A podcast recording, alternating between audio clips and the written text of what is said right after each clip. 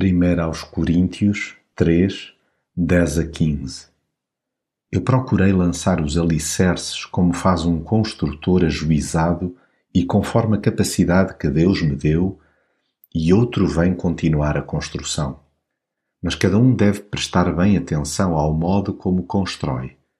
Ninguém pode colocar outro alicerce além daquele que já existe e que é Jesus Cristo. Sobre esse alicerce, cada um é livre para construir com materiais de ouro, prata ou pedras preciosas, ou ainda madeira, feno ou palha. Mas a obra de cada um há de ver-se. No dia do juízo vai ficar à vista de todos, pois esse dia será como o fogo que vai pôr à prova o trabalho de cada um conforme o valor que tiver. Se o edifício construído por alguém resistir, essa pessoa receberá um prémio. Se o edifício arder, essa pessoa fica sem prémio. Todavia, será salva, mas como que pelo fogo. Jesus é o meu chão.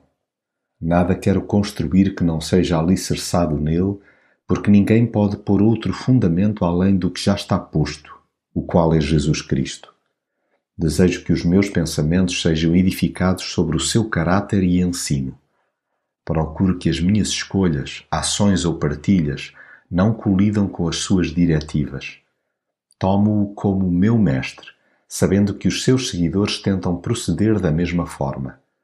Dou o meu melhor para que ele seja conhecido e amado por aqueles com quem me vou cruzando, tendo presente que igual sentimento invade os meus companheiros de missão.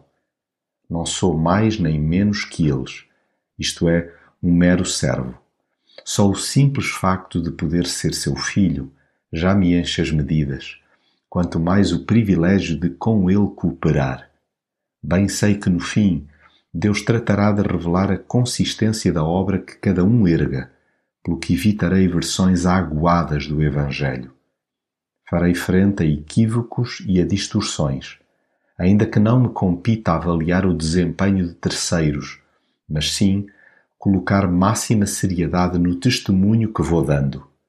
Sossega-me saber que nos lapsos que acabe por ir cometendo, serei salvo, mesmo que in extremis, pela sua graça e misericórdia.